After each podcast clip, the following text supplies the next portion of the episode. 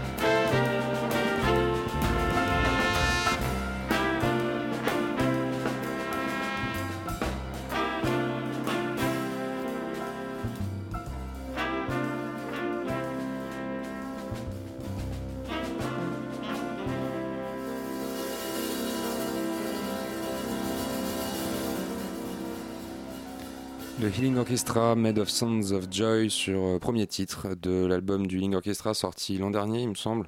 Euh, non, ça fait trois ans. Il y a trois ans, pardon, chez euh, Hot Marge, le, un des multiples labels euh, du regretté Gérard Terronès.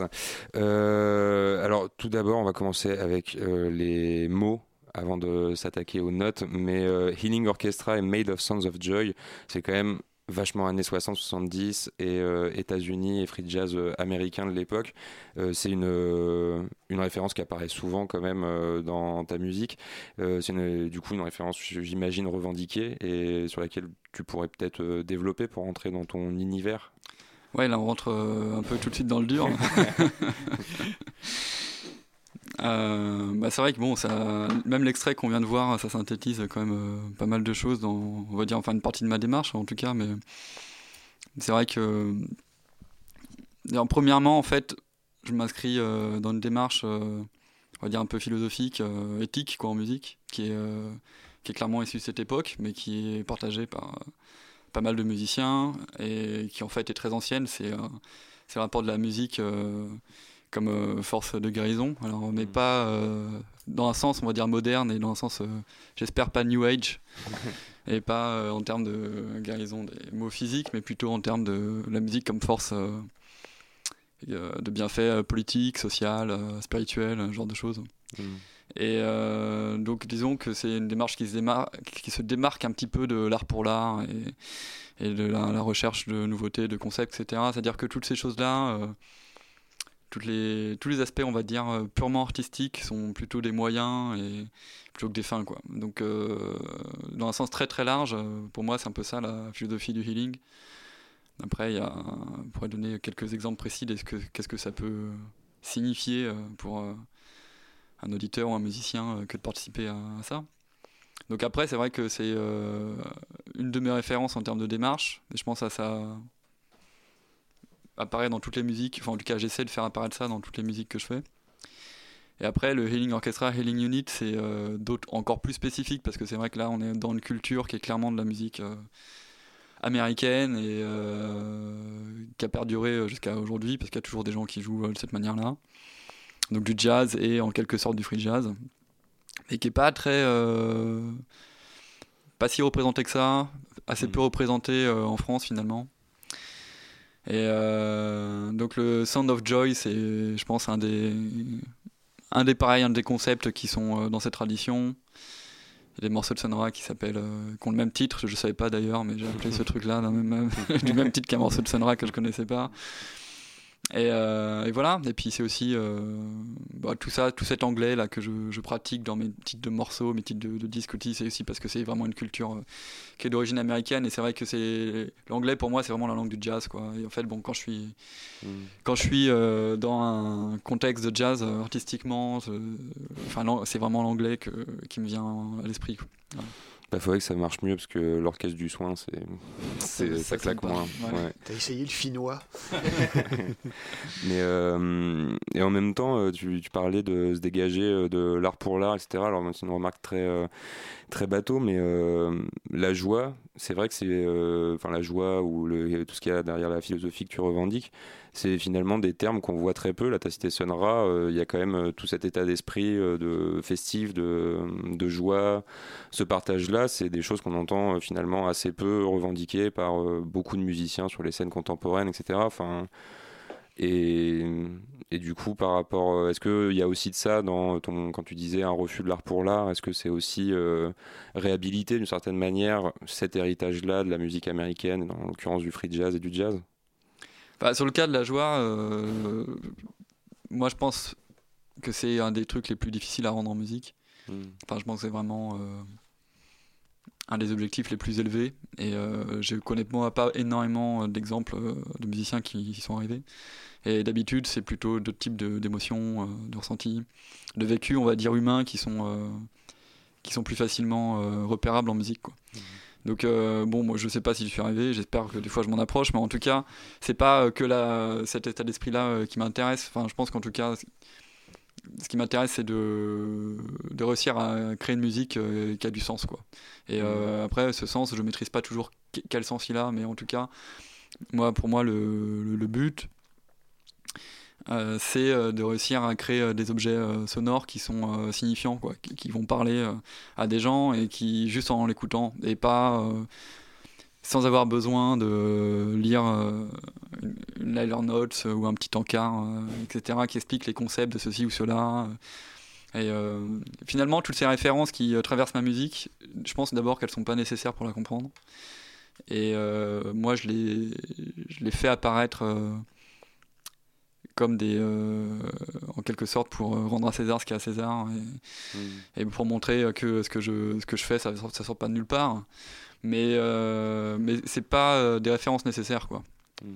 C'est parce que parce que tout s'appuie en fait sur une culture qui est finalement est très populaire très souvent, en tout cas euh, qui, est, qui est ancienne, qui a été euh, très pa- partagée. Et en fait, c'est c'est- cet appui-là sur cette culture, c'est ça qui rend cette musique, euh, je pense, accessible. En tout cas, moi, mon but, c'est de faire une musique qui clairement est pas hermétique. Et, euh, et, et voilà. Enfin, Et, euh, sur les- la question de l'hermétisme, alors là je vais être encore plus brutal, mais euh, est-ce que le fait que aussi ce soit très écrit, parce qu'on parle de beaucoup de références free, etc., mais là l'extrait en tout cas qu'on a écouté de l'orchestre, euh, c'est il y a autant, la part de l'improvisation et celle de l'écriture sont, on va dire, équivalentes au moins. Est-ce qu'il y a aussi ça, cette une, approche euh, peut-être euh, décomplexée de cette question qui euh, a préoccupé beaucoup les musiques improvisées, le free jazz, de l'impro libre, de l'écriture, etc. Dans ta musique, en tout cas dans ces projets-là, il y a des choses qui sont très écrites et il y a aussi beaucoup d'impro. Est-ce que c'est, ça passe aussi par là finalement, la, mise en place de cette philosophie-là? Bah, en fait, je pense que c'est pas très écrit quand même, mais je suis pas d'accord avec ça. Mais par contre, l'écriture est très mise en avant. Euh, et elle est souvent, en tout cas dans l'exemple qu'on vient de voir, c'est euh, hyper caractéristique. Il y a un thème super naïf euh, qui, est, euh, joué à toute blinde, euh, sans, euh, voilà, sans, sans- très peu de subtilité presque, je dirais. Et en fait, vraiment, l'écriture, elle est, euh, très signifiante dans le morceau elle va orienter l'improvisation, mais finalement, euh, si euh, on regarde qu'est-ce qui est écrit, qu'est-ce qui n'est pas écrit, il y a très très peu de choses écrites dans ce qu'on vient d'écouter. Donc c'est vraiment de la musique euh, improvisée, c'est vraiment euh, libre, etc. Mais par contre, ça va s'appuyer sur quelques éléments euh, qui vont très fortement quand même orienter l'improvisation et le ressenti. Et ces éléments, bah, c'est le rythme, donc c'est en l'occurrence le swing, mais ça pourrait être autre chose. Et euh, généralement, cet élément, bah, c'est une culture mélodique particulière qui va être apporté justement par le thème qui est joué. Quoi. Et donc là, euh, dans ce qu'on vient d'entendre, par exemple, c'est clairement... euh, bah, là, c'est vraiment un morceau de swing. Quoi. Même si on est sur quelque chose finalement qui est très free, beaucoup d'improvisation collective, etc. Et pas de grille, et voilà. Et donc peut-être, euh, ça c'est effectivement, comme tu disais, un moyen de réaliser euh, une musique non hermétique pour moi tout en étant dans euh, une expression très spontanée quoi voilà Mm. Et parce que cette spo- spontanée en fait c'est pas encore une fois c'est pas forcément un but en soi pour moi. Mais moi c'est le domaine dans lequel j'évolue. C'est euh, la musique que je sais je pense le mieux jouer celle que j'ai le plus travaillé donc je suis là dedans je suis dans cette zone et donc euh, bah, j'essaye de faire le mieux euh, possible avec ça quoi. Cette idée de, de- de joie, euh, Paul, même si c'est un, c'est un- mot assez vaste finalement que, tu essayes de, de mettre en, en pratique, on, voit, on voit bien effectivement quel est le but. Est-ce que c'est finalement la première chose que tu as ressentie toi-même quand tu as écouté du, du- du free jazz? Est-ce que c'est le premier sentiment, une sorte de joie, de libération, de, de légèreté au vrai sens du terme? Non. Parce que je pense que le premier truc que j'ai écouté de free jazz, c'était Yasmina Black Woman de Archie. Ouais. Et euh, ce que j'ai entendu, euh, bah, c'est euh, non, c'est de la, de la colère, euh, une force de révolte énorme. C'est peut-être cet élément-là qui est le plus important et le plus, le, on va dire, qui, va, euh, qui traverse le plus cette musique. Pour moi, c'est cette, euh, ce sentiment de, de colère. Pour moi, ça serait presque, s'il fallait trouver une définition au free jazz, ça serait la présence euh, quelque part à un moment donné euh, de ce sentiment-là. Parce que après, le, le fait que ça soit improvisé ou pas, finalement, ça n'a aucune importance maintenant. On trouve de la- l'improvisation partout, on trouve de l'écriture partout. Énormément de choses qui sont pas catégorisées free jazz euh, font intervenir plein d'improvisations libres et énormément de- d'œuvres de, free jazz sont extrêmement écrites, euh, beaucoup beaucoup plus que celles qu'on vient d'entendre. Donc en fait, euh, je pense que c'est vraiment ce sentiment de, de, de révolte. Moi, je- des fois, je dis que euh, de révolte nécessaire, euh, ou de révolte créatrice, quoi. Euh, pour moi, c'est ça le sentiment euh, central. Et pourtant, ce que toi tu as voulu mettre en scène, en tout cas, c'est plus la joie que la révolte Alors, dans ce morceau-là, dans ce morceau-là. ouais. Et euh, après Archichep, tu as très certainement écouté leur ensemble of Chicago rapidement. Oui. Et peut-être que ça a inspiré ce Blues for AEC du Healing Unit, euh, dont on va parler tout de suite après.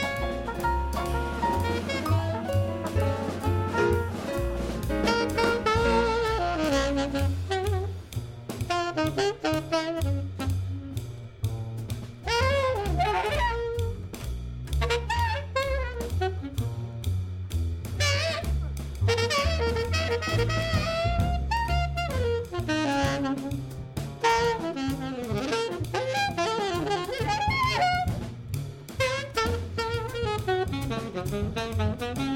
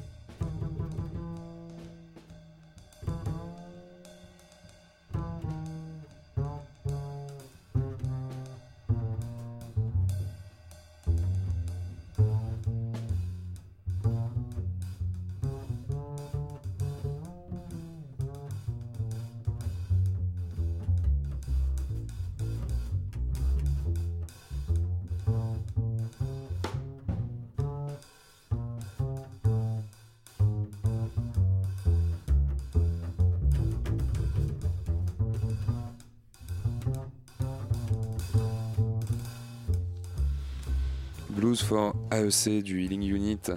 Euh, bah, L'Art Ensemble Chicago, on va peut-être pas faire euh, toutes les références euh, qu'il y a dans, dans, tes titres, mais c'est vrai que c'est aussi une des références du coup plutôt côté Chicago qu'on peut, qu'on peut sentir. Tu as cité Archie Shep qui vient d'autres contrées. Moi je vais revenir sur... Enfin d'abord N'oublions jamais. on a entendu un solo d'Arnaud Sacaz au saxophone alto. C'était Marco Euh, à la basse, un solo de Paul Vacronier au piano, Xavier Bornance est à la trompette et Benoît Raffin à la batterie dans ce quintet, le Healing Unit. Et euh, tout à l'heure, avant qu'on écoute euh, cet extrait blues, qui rappelle, on a écouté un extrait, enfin une musique swing, maintenant c'est une musique blues, t'as as dit que le but différait finalement de ton milieu dans lequel t'évoluais, c'est-à-dire t'évolues dans un milieu plutôt, mettons, free jazz, impro libre, mais que tes objectifs musicaux n'étaient pas, euh, enfin, étaient dissociés de, de ce milieu-là. Et en général, on appréhende quand même très souvent la musique et son histoire euh, comme euh, à des milieux qui définissent aussi des objectifs communs, etc. Et, de ce que tu disais tout à l'heure, tes objectifs personnels en tant que musicien sont à distinguer complètement des milieux dans lesquels tu les mets en œuvre. Alors non, ça serait super abusé de dire que au niveau des objectifs, je les partage pas avec plein de gens parce que mmh. c'est, ça, je pense c'est pas vrai du tout. Euh, non, non, je pense là où je fais une distinction, c'est plutôt dans la méthode, enfin en tout cas mon champ euh, d'écriture artistique, euh, donc sur certains projets qui sont très ancrés dans cette culture jazz, quoi. Voilà. Mmh. C'est ça, c'est là-dessus que dans effectivement le milieu dans lequel j'évolue, bah, on se retrouve finalement assez peu nombreux sur cette culture mmh. là. Et c'est vraiment une culture, quoi. Voilà. Et disons la... voilà, dans d'autres milieux musicaux moins free, euh, elle est présente bien sûr. Mais disons que le fait d'être à la fois dans un milieu qui revendique très fort la création et la liberté, etc., et euh, de jongler avec euh, cette, ce positionnement dans lequel on, reste quand même un pied dans un champ esthétique particulier. Et disons en tout cas d'assumer ce, discours-là parce que je pense en fait personne n'y échappe jamais. De, personne n'échappe à ses influences et à son histoire. Enfin, je suis vraiment très convaincu de ça faut vraiment une, force euh, et euh, une rigueur euh, énorme pour réussir hein, justement à s'extirper, on va dire, justement de son, histoire et ses, influences culturelles. Il y a quelques musiciens qui arrivent, ils, sont, ils se comptent vraiment sur les, sur les doigts de la main. Quoi. Mais disons que jusqu'à maintenant, j'ai pas mal revendiqué ce, positionnement-là. Hmm. Par contre, au niveau des objectifs, qui sont ce dont je parlais peut-être tout à l'heure, même l'objectif du healing, même s'il n'est pas exprimé comme ça par plein de gens, ou juste le fait d'exprimer bah, ces, sentiments euh, de révolte, ou juste transmettre une émotion à des gens, je pense que quand même, enfin, on est quand même très très nombreux à, se positionner là-dessus. Mm. Et je te demandais ça parce que euh, ça, ça, veut dire aussi que le milieu musical dans lequel, euh, bah, toi dans ce cas-là, mais n'importe quel musicien ou musicienne évolue, il, reste déterminant. Mais est-ce que cette quête ces objectifs-là, euh, enfin, comment on peut finalement euh, intégrer un milieu musical qui est une sorte de nécessité, parce qu'on ne peut pas faire de la musique tout seul jusqu'à preuve du contraire, tout en arrivant à s'en émanciper. Euh, tu viens de donner deux, trois éléments de réponse, mais personnellement, quel travail on peut faire pour arriver à, ne pas à ne pas tomber dans un conformisme du milieu, même celui du free jazz et de, de l'impro libre, qui pourtant passe pour si bah, je pense qu'il faut bien choisir les gens avec qui on travaille. En fait, c'est euh, ça le truc. C'est très compliqué de trouver des équipes euh, qui partagent un, état d'esprit assez proche euh, du sien. on est tous différents. Plus on est précis dans sa pensée, plus, bah, plus on se rend compte qu'on est différent d'autres personnes. Enfin, c'est normal. Mmh. Plus on est précis, enfin, on est tous différents. Donc voilà. Donc le, gros objectif, je pense, c'est juste de trouver du coup des personnes, d'autres artistes, d'autres musiciens qui sont capables de de suivre une voie euh, proche, tangente euh, de la sienne. Quoi. Mmh. Là, c'est la chance que j'ai dans ce groupe en particulier. Euh, enfin voilà, avec ces super collaborations qui ont plusieurs années. Donc Benoît, Xavier, Arnaud, Marco aussi. Enfin voilà, je les remercie beaucoup. leur accompagnement dans toutes ces, toutes ces, écritures que j'ai fait, auxquelles ils ont participé d'ailleurs parce qu'ils ont tous apporté, soit sur ce disque, soit sur les disques passés, bah, leur pierre à l'édifice en termes d'écriture, mais de toute façon, complètement leur créativité de musiciens et euh, de manière euh, concomitante, je veux dire, enfin tout le projet quoi. c'est ce que disait Dolphy sur, sur l'album hyper connu, bien sûr, Out to Lunch, que il a écrit les thèmes, bref, mais qui disait qu'il fallait considérer tous les musiciens du disque comme des auteurs et des compositeurs du disque. Un des grands premiers disques de free jazz, quoi, finalement. Et, et c'est vrai que sur l'aspect compositionnel, on peut distinguer, l'aspect compositionnel pour moi de l'aspect de l'improvisation, c'est pas la même chose. Mais par contre, ce qui est sûr, c'est que la création, elle est faite par tout le monde, quoi. Enfin, voilà. Et moi, je pense que c'est ça, pour répondre vraiment clairement à la question, encore une fois, en gros, pour pouvoir choisir, enfin, affirmer une voix particulière, la sienne, quoi, il faut trouver l'aide d'autres personnes. Voilà. Et il faut savoir prendre des décisions, comme c'est le titre du nouvel extrait de ce deuxième album du Link Unit qu'on écoute tout de suite, Decision du Link Unit.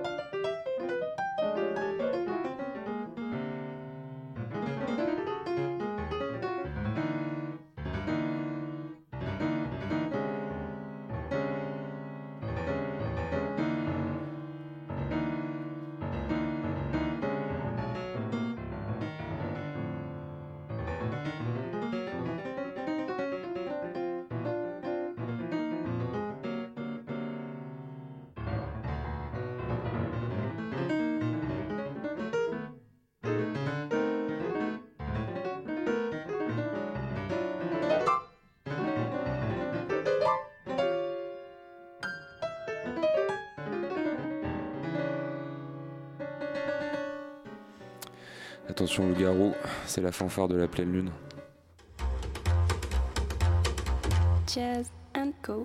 Moon Fanfare de Healing Unit et euh, c'est ce qu'on disait en hors antenne euh, bah, on sent euh, dans ton solo de piano une énorme influence sud-africaine Ouais. et tu nous as confessé euh, à moitié honteux j'ai eu l'impression que tu avais commencé le piano en, en jouant voilà en t'inspirant beaucoup de Dollar Brand Ah non, c'était pas du tout honteux. hein. oui je sais Juste- oui. justement, euh, Paul, euh, le- le- est-ce que puisque il y a cette influence là, est-ce que tu pourrais décrire du coup quelle est la euh, spécificité du, du jeu de Dollar Brand et qui a été la tienne à ce moment-là? Est-ce que pour le néophyte finalement? Question piège. Bah, il y a plein de trucs qui m'ont attiré. Le, le principal côté, c'est la richesse rythmique. Ouais, voilà. et en ouais. particulier euh, la richesse en termes de, de, de phrasé rythmique, euh, mélodique. Quoi. Enfin, c'est euh, pas rentrer forcément dans les trucs trop techniques, mais euh, disons que il maîtrise euh, tout un, une variation de débit, de notes, de, dans son phrasé, etc. Et, et ça, il, arrive euh, de manière vraiment magnifique pour moi à créer beaucoup de sentiments d'illusion, en fait. Et ça, c'est une des grosses, pour moi, un, des gros éléments sur lequel j'essaie de m'appuyer moi-même, en tout cas qui me plaît beaucoup. C'est-à-dire que dans Brandt, on a l'impression qu'il va jouer pas en rythme, alors qu'en fait, quand si on regarde de près, il est super en rythme. Ou euh, au contraire, euh, on a l'impression qu'il joue des trucs euh, qui groove à fond, et puis en fait, quand on regarde, c'est. Voilà, on n'arrive pas à le placer. Et harmoniquement, c'est pareil, on a l'impression qu'il va jouer complètement à out, et quand on regarde, en fait, il joue complètement dedans. Et, et des fois, on a l'impression qu'il joue complètement dedans, et on regarde, c'est complètement à out. Enfin, et- et là, il crée euh, tous ces pas de côté, je pense qu'on trouve d'ailleurs souvent dans la musique africaine. A Pas longtemps, enfin. Moi, j'a- j'a- j'apprends pas mal aussi euh, des traditions africaines, et il y a pas longtemps, il y a un, un musicien qui m'a dit euh, que euh, donc un musicien congolais qui m'a dit qu'au Congo on considère qu'un bon musicien quelqu'un qui arrive à t'embrouiller.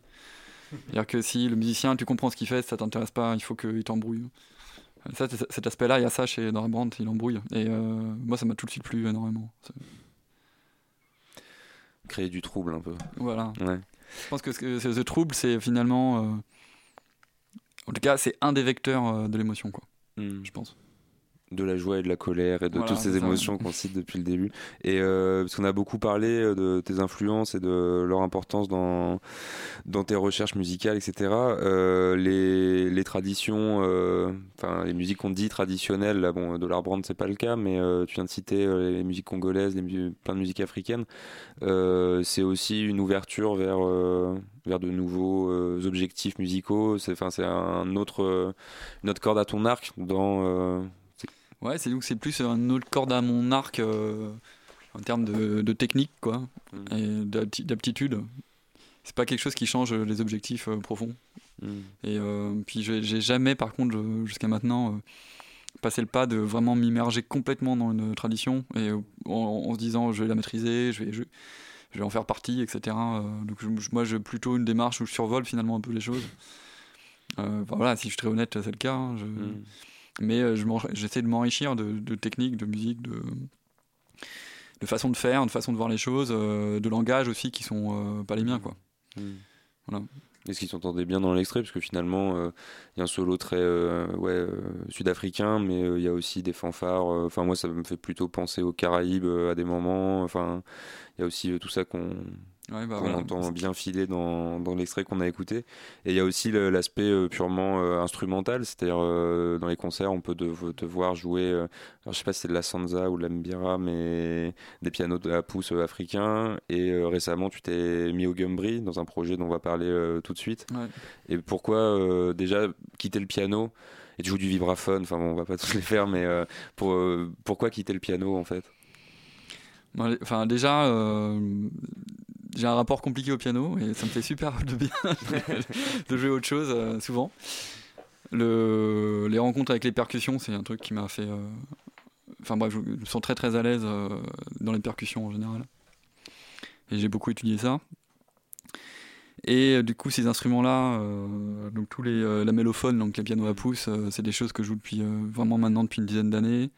Le gambri, ça fait trois ans que j'en joue un peu et je joue un peu comme un instrument de percussion parce que là, dans la technique du gambri, il y a, euh, enfin, on peut le, on peut l'aborder comme ça parce qu'il n'y a pas une très euh, énormément de notes qu'on peut jouer. Enfin voilà, donc c'est un aspect surtout rythmique finalement dans cet instrument. Donc Après, donc pourquoi avoir joué ces trucs-là? Bah, C'est d'abord parce qu'en fait, on peut pas aborder ces répertoires euh, sans jouer les instruments qui correspondent. Enfin, c'est impossible. Et euh, donc, si on s'intéresse à des, ces- aux musiques africaines, on est obligé, je pense, de jouer un petit peu des instruments africains. Euh, ça m'a toujours beaucoup plus intéressé euh, d'aborder l'aspect mélodique de la musique africaine euh, que l'aspect purement rythmique via les percussions africaines. Enfin, donc j'ai toujours allé dans cette direction-là finalement. Et donc voilà, donc je les joue en fait parce que ça m'intéresse. Et après, j'utilise des choses que j'ai comprises et que je suis capable de faire dans le, le reste de ma musique. Voilà. Ça reste la meilleure raison. hein. Puisqu'on est en train de parler, euh, on va l'écouter bientôt, d'Archetypal Syndicate, euh, Paul, comment, euh, parce que là quand même on va faire un grand saut, hein, les auditrices et les auditeurs vont se rendre compte que c'est le même musicien mais c'est plus du tout la, la même musique. Comment c'est venu ce, projet? Parce que bon, jouer du Gumbri, en tout cas approcher le Gumbri c'est une chose, mais en faire quelque chose qu'on va écouter et qu'on va décrire, là il y a un pas. Comment on en est arrivé là finalement? Ah, comment on est arrivé là? Je pense que ça faisait très longtemps, enfin ça faisait vraiment pas mal d'années que je réfléchissais à une manière de euh, m'immerger dans un son qui est plus issu de musique traditionnelle et d'avoir un projet qui se rapproche euh, du coup très très clairement d'une démarche de trance, voilà, sans savoir vraiment comment le faire. Et en fait, euh, la clé elle était apportée par quelqu'un d'autre, elle était apportée par euh, donc un super musicien de jazz aussi, qui s'appelle Joshua Abrams de Chicago et qui a depuis une dizaine d'années maintenant un groupe qui s'appelle Natural Information Society et qui a donné pour moi vraiment la clé de comment on fait quoi. Pour euh, plonger dans cette démarche de trance sans être dans la world music. Et d'ailleurs sans être dans le cliché en fait d'une culture euh, entre guillemets exotique etc etc donc en gros être dans, de- dans cette démarche de création on fait notre propre musique mais on utilise des sons des éléments qui permettent de euh, changer, de faire un pas de côté en termes de, de méthode, de démarche, etc. Et euh, donc voilà, clairement, euh, ce projet Archetypal Syndicate, c'est euh, quelque chose qui est né grâce à ce Natural Farm. Grâce à Joshua Voilà, Abrams. grâce à Joshua Abrams, Ouais. c'est à ce qu'il a, ce qu'il a fait lui. Quoi. D'accord. Donc, euh, donc voilà, je lui donne la pater- paternité de la démarche et j'ai essayé de faire quelque chose euh, dans la même veine. Quoi. C'est-à-dire qu'il y avait l'idée avant, il y avait déjà cette idée euh, de, de- quelque chose, ouais, comme tu dis, qui se rapproche de la trance, mais c'est vraiment euh, lui, parce que c'est vrai qu'il a une approche particulière, on l'avait interviewé hein, il y a l'an dernier, euh, enfin non, c'est encore cette année, d'ailleurs on est encore en 2018, euh, et c'est vraiment lui, ça ça a été le déclic en fait. Alors, disons qu'en fait, quand j'ai entendu son projet, je me suis dit, ah waouh, voilà, c'est comme ça. On, on- on peut faire comme ça. Mm. Et donc, comme le signe, on peut faire comme ça, et bah voilà, on- on- allons-y. et voilà, c'est comme ça que ça s'est passé. Alors après, euh, donc comme je disais, je me suis un peu appuyé euh, sur euh, ce que j'avais appris de ces instruments-là et de la démarche de trance en général en musique. Donc avec quelques techniques, quelques méthodes, des recettes quoi, que j'ai appliquées dans ce projet. Mais après, euh, sans reprendre de répertoire traditionnel. Quoi. Et en essayant au maximum de se démarquer d'un son qui serait euh, qui ferait trop world justement en musique. Et donc c'est pour ça que tous les instruments que j'utilise, quasiment, enfin il y a un traitement d'effet. On se rapproche d'un son de groupe rock un petit peu avec, euh, avec un son, un traitement électrique, etc. Donc c'est c'est une zone assez, sub- je dirais assez subtile pour réussir à faire, euh, voilà, pas être dans le cliché quoi. Voilà. Ben, on peut peut-être juger sur pièce.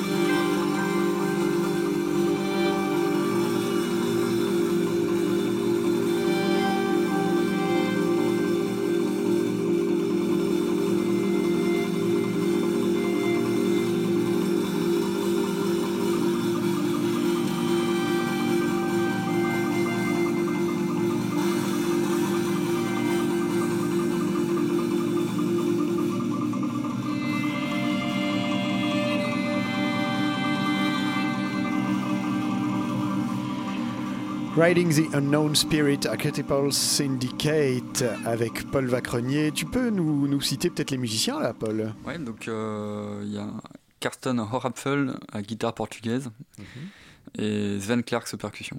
Avec pas mal d'effets aussi, euh, comme tu disais tout à l'heure, de, de- un peu de traitement de son, un peu de, de choses comme ça. Bah en fait très peu, euh, peu. c'est-à-dire que moi là je joue du likembe, donc c'est la sorte de nappe là qui est au fond, euh, et euh, donc avec un petit peu de délai, voilà.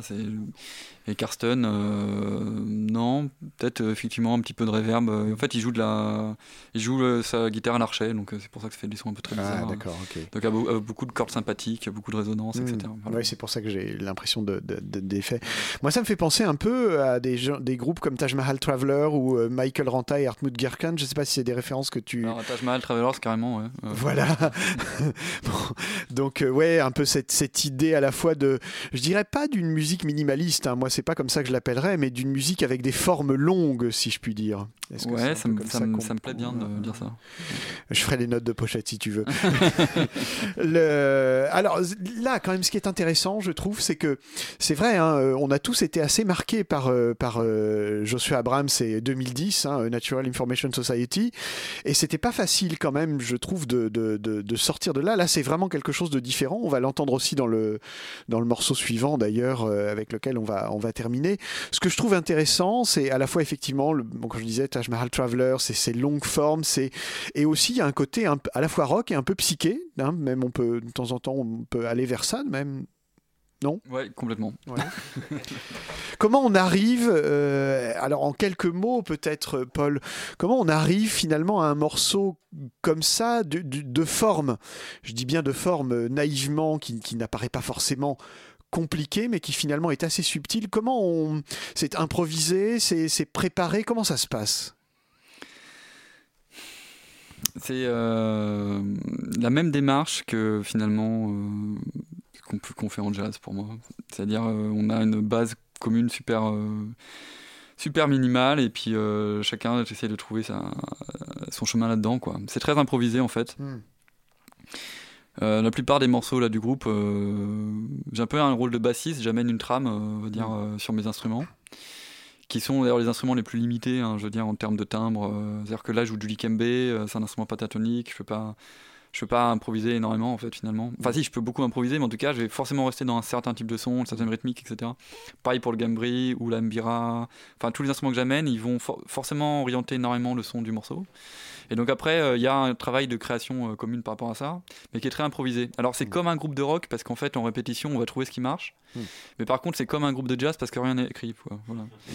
donc euh, c'est pour ça qu'on est dans cette zone un peu qui va, euh, va amener effectivement ce son psychédélique. C'est un peu par essai et erreur que finalement les, les, les, les choses se font euh, petit à petit. C'est on essaye un truc, si ça marche pas, euh, on abandonne. Et par contre, si ça marche, on, fait, on, on poursuit un peu dans cette, on tâtonne comme ça un peu. Disons qu'en fait, les objectifs, ça va être, euh, comme j'en parlais tout à l'heure, c'est déjà de créer un peu des illusions auditives. Mm. Parce que ça, c'est un des ressorts pour moi de. bah, justement, du- de l'émotion et du phénomène de trance aussi. Enfin voilà, c'est de. Ouais. de voilà, on embrouille. Donc on va chercher quelque chose qui va embrouiller les gens, que ce Mm. soit rythmiquement ou dans, dans les timbres, hein, les instruments. Donc euh, déjà, c'est très forte orientation. Mm. Et euh, c'est peut-être ouais, principalement ça. Quoi. Au niveau des timbres, du rythme, on va chercher quelque chose qui va rendre la musique finalement euh, peu lisible. Quoi. Et Mm. euh, donc euh, dans la recherche d'un son global, quoi, finalement. Une sorte de magma, mais dans le bon sens du terme, Voilà, finalement. ouais. Le, on parlait des émotions tout à l'heure, on parlait de, de la colère et de la joie. Là, avec euh, Archetypal Syndicate, ce serait quoi les émotions? Bah, peut-être pas trop identifié encore. Et euh, on arrive euh, malheureusement au bout de cette euh, dernière heure et du coup tu vas pas couper au rituel d'annoncer tes prochaines dates et tes prochains événements. Est-ce qu'on peut entendre Archetypal Syndicate sur Paris prochainement? Bah, on peut entendre The Archetypal Syndicate ce vendredi aux Orba. Cadeau de Alors, Noël, euh, là. au cadeau de Noël, en plus c'est gratuit, donc euh, voilà. C'est le groupe, en plus bon là c'est le lieu où le groupe est né et euh, notre premier concert c'était là-bas. Euh, les programmateurs actuels s'en vont, donc euh, en plus c'est leur dernière soirée aux Orba. Donc nous on est allés là-bas, vendredi ils terminent le magnifique travail qu'ils ont fait euh, aux Orba pour aller ailleurs ensuite. Donc euh, voilà, c'est une chouette soirée du coup. Zorbach est un bar dans le 11e arrondissement, rue du Faubourg du Temple, métro Belleville. Exactement, donc c'est vendredi euh, à partir de 21h avec Terpsichore en première partie. Pour fêter les vacances. Et euh, avec euh, le Healing Unit, euh, Et donc avec Ling Unit, c'est sorti de disque, donc à la petite halle de la Villette, donc euh, ce super club restaurant qui est sous la grande halle, porte de Pantin, et ça sera le 31 janvier en coplateau avec ma grande amie Fanny Ménégos qui sort également un album avec son quartet Nobi. dont on a parlé il y a deux semaines. Voilà, donc Voilà. la soirée à ne pas rater le 31 janvier. Les auditeurs et les auditrices de Jazz Co sont prévenus. Euh, restez avec nous parce qu'en deuxième heure, il y a toujours plein de choses et notamment, non pas du Gumri, mais du Tusungoni tout de suite.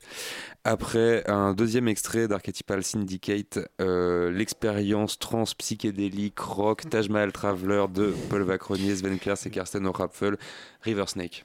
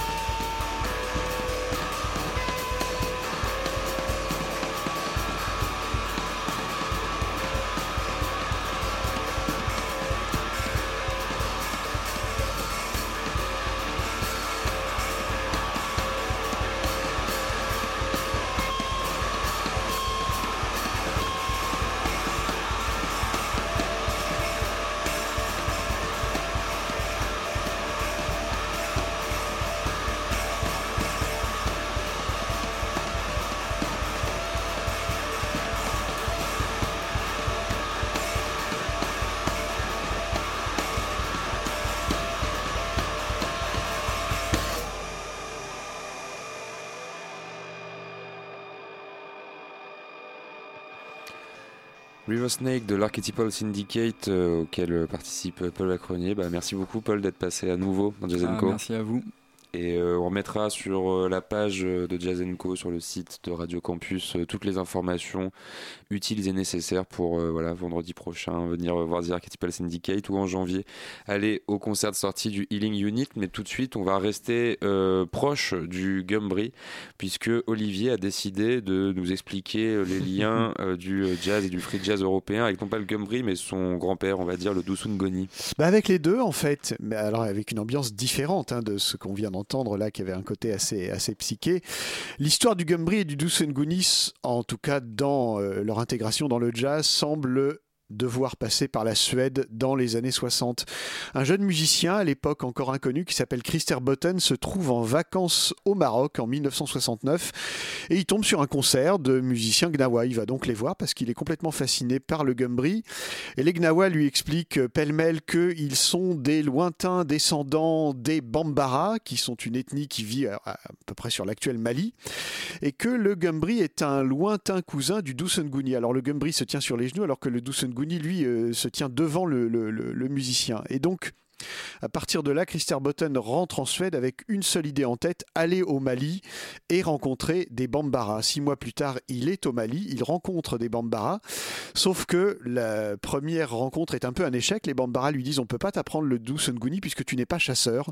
C'est un instrument qui n'est joué que par les chasseurs, donc on peut pas t'apprendre le Dusenguni. Mais il va persévérer et il va apprendre le Dusenguni un an, un an et demi après. Il est de retour en Suède. La télévision suédoise euh, fait un reportage sur lui. Don Cherry, qui vit en Suède, tombe sur le reportage.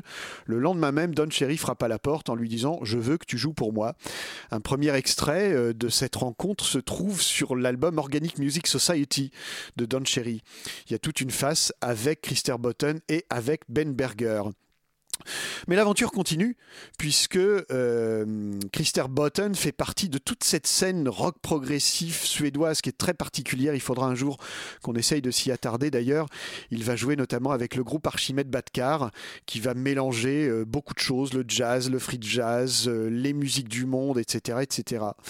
En 77, Christer Botten crée Spjarnsvalet, un disque, un groupe qui ne fera qu'un seul disque, parce que l'autre tête pensante du groupe Ben Berger, lui, part quelque temps après dans le pays Lobby apprendre le xylophone avec rien moins que Kakraba Lobby.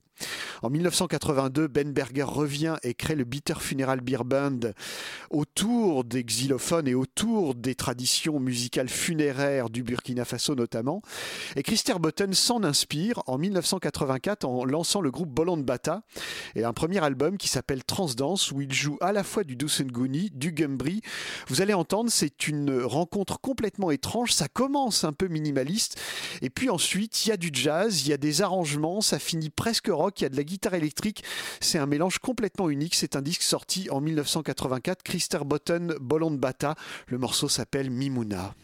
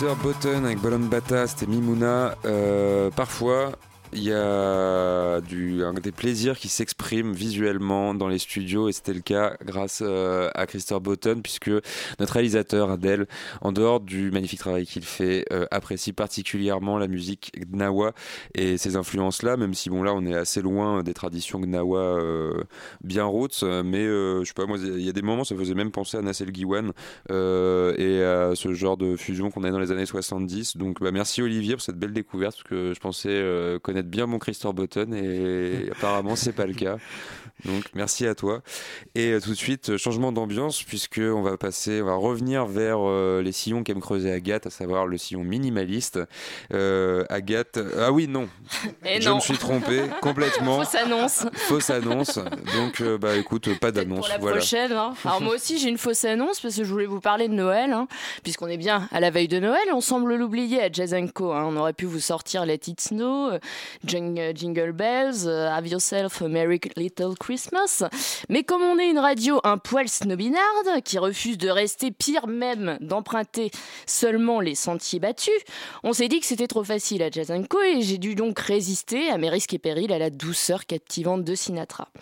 Alors pour nous faire oublier la bûche indigeste qui approche à grands pas, on a décidé de faire un virage un petit peu sévère, un, virage qu'on a commencé bien sûr depuis le début de la soirée, sans oublier le folklore usuel, inévitable en cette période de Il faut croire que le petit Jésus aurait apprécié. Elle est divine, la divi- elle est née, pardon, la divine musique. Chantons tous son avènement.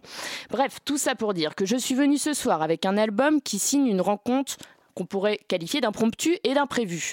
Impromptu parce que c'est la rencontre de grands styles cachés sous de grands noms. David Liebman, saxophoniste et flûtiste qui a mené une grande partie de sa carrière avec ni plus ni moins que le grand Miles et appartient donc à première vue à une frange plutôt classique du jazz, le Miles des années 70, et deux figures essentielles de l'improvisation US, la violoniste et altiste Ladonna Smith, à ne pas confondre avec euh, Madonna, n'est-ce pas, euh, Olivier? Rien du tout. Rien du tout. et le guitariste, on va rester sérieux, Misha Fegin, qui est aussi poète, euh, originaire de Russie, qui a migré aux USA dans les années 90. La rencontre est imprévue, je le disais, d'autant plus que l'album Waters Ashore, il est temps de présenter le titre tout de même, offre une véritable redécouverte des talents de Liebman qui semble ces, derniers- ces dernières années euh, nager comme un poisson dans toutes les eaux et se perd ici dans le déluge d'un free folk euh, que Michel Fegin concrétise par son, enracinement envers et contre toute euh, improvisation, pourrait-on dire, dans justement la musique populaire. La matière de cet album est plutôt tellurique, déstabilisante et euh, on pourrait dire qu'il faut trouver le fil d'Ariane pour ne pas se perdre dans ce labyrinthe.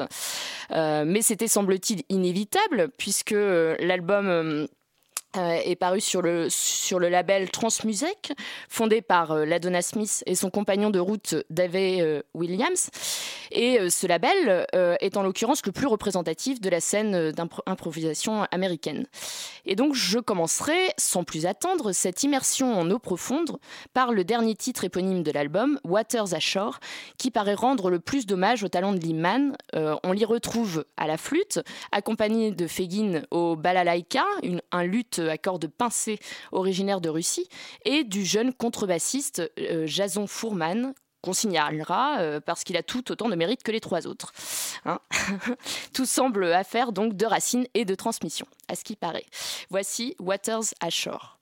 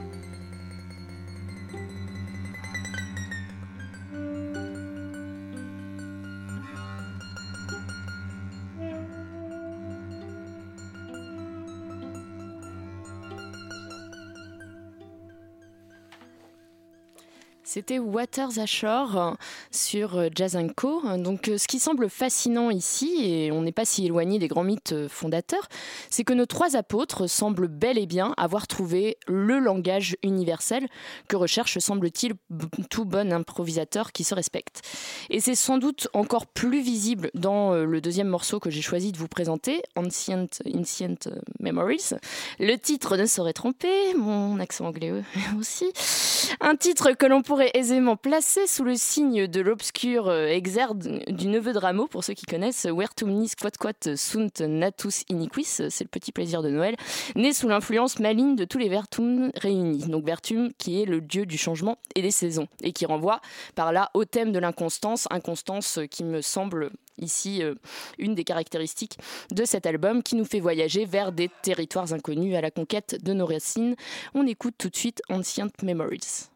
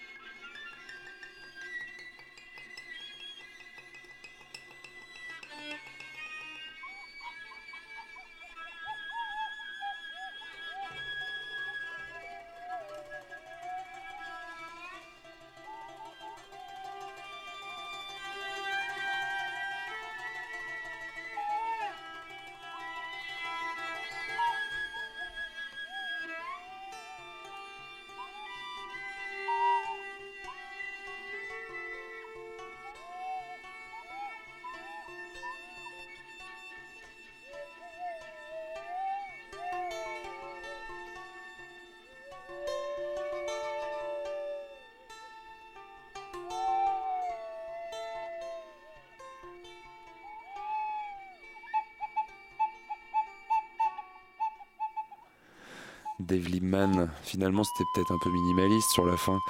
Euh, vous êtes toujours à l'écoute de Jazz Co. Jazz Co.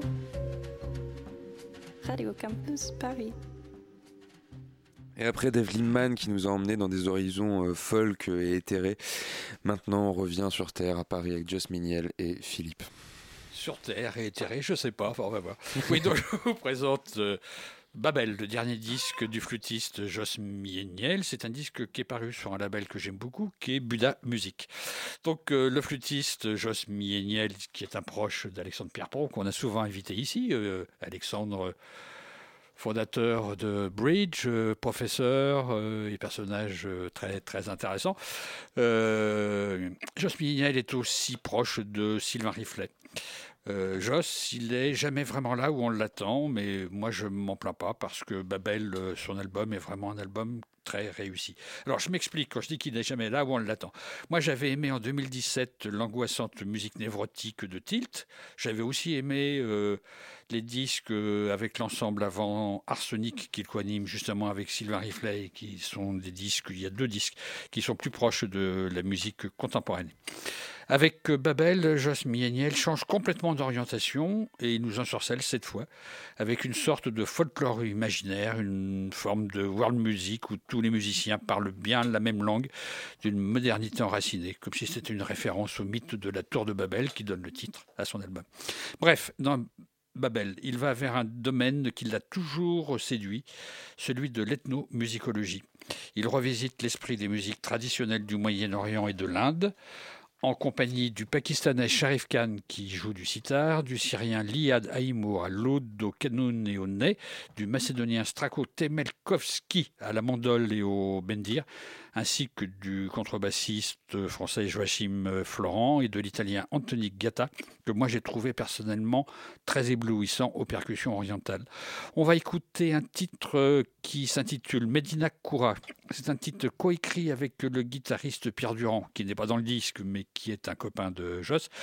Il y a Kalimba, corde en folie et percussions orientales, et Medina Koura me semble être la synthèse de la musique qu'offre ce disque.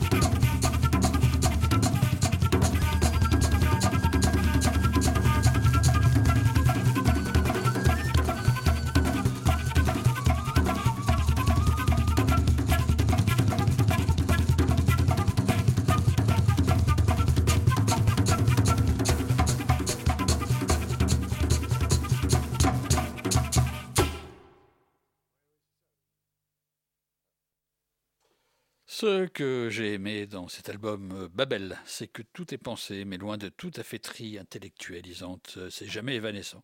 C'est un parcours musical, tout d'énergie vitale, de communion dans les échanges et de créativité ludique. C'est jamais pédant ni fossilisé. Plusieurs compositions de Joss Mieniel donnent envie de danser, de siffler sur la mélodie, et ça j'aime beaucoup. En tant qu'instrumentiste, euh, Joss Mieniel, qui possède, paraît-il, plus d'une centaine de flûtes venues de tous les pays, nous démontre l'étendue de son talent sans jamais sombrer dans la vanité ni la vacuité de la maîtrise technique. Pour conclure, je vous propose d'écouter Caravan of Horses. Ça bouge pas mal.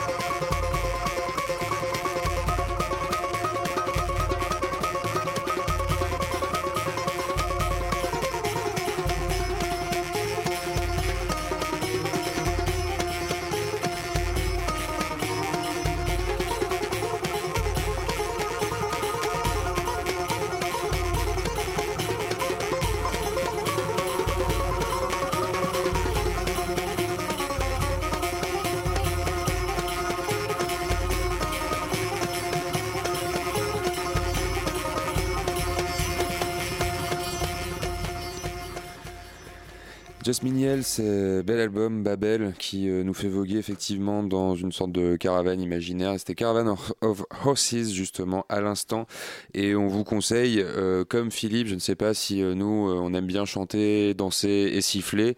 c'est quand même un beau programme, hein, mais on vous conseille d'aller voir si ça n'est déjà fait. Tout ce que fait Just Miniel en tant que. Paul Vacrenier, La Joie. Voilà, la joie. Le corps, euh, l'esprit, la danse.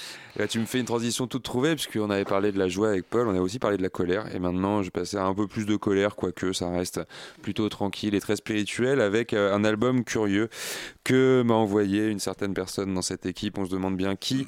Euh, qui est une rencontre, en fait, entre Daniel Carter, le musicien bien connu du free jazz new-yorkais. décidément, moi, je tourne toujours autour du free new-yorkais, je parle que de ça à chaque émission. Et cette fois-ci, on va voyager un peu puisque euh, il y fait une rencontre avec des musiciens euh, grecs et macédoniens que je ne connaissais pas pour ma part.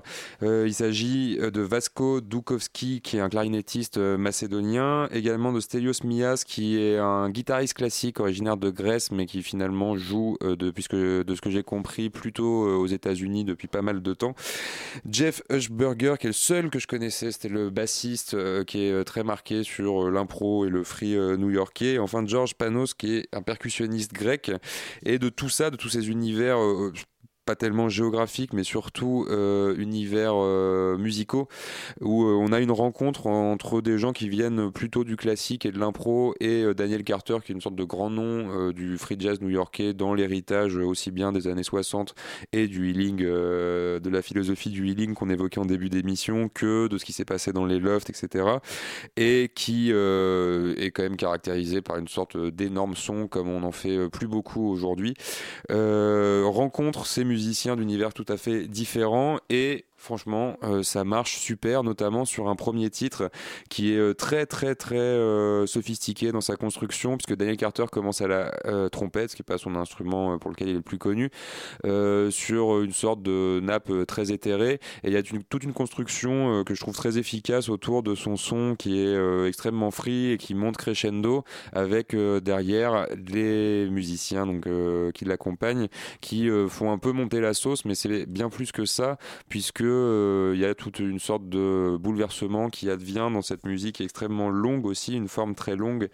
Euh, on écoute tout de suite euh, le premier titre, Sid, de cet album curieux Unanimity que nous propose Daniel Carter et ses amis gréco-macédoniens.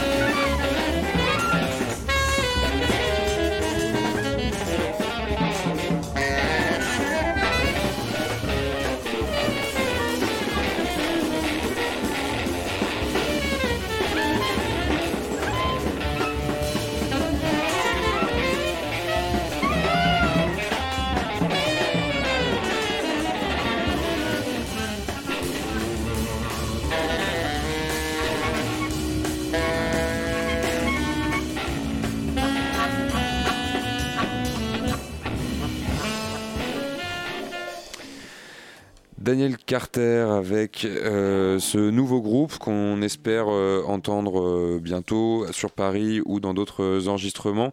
En tout cas, ils ont l'air de le vouloir, au moins dans le cadre enregistré, je vais y arriver. mais je faisais des E dans les graves, donc peut-être que c'est assez agréable à écouter, je ne sais pas, une sorte de bourdon.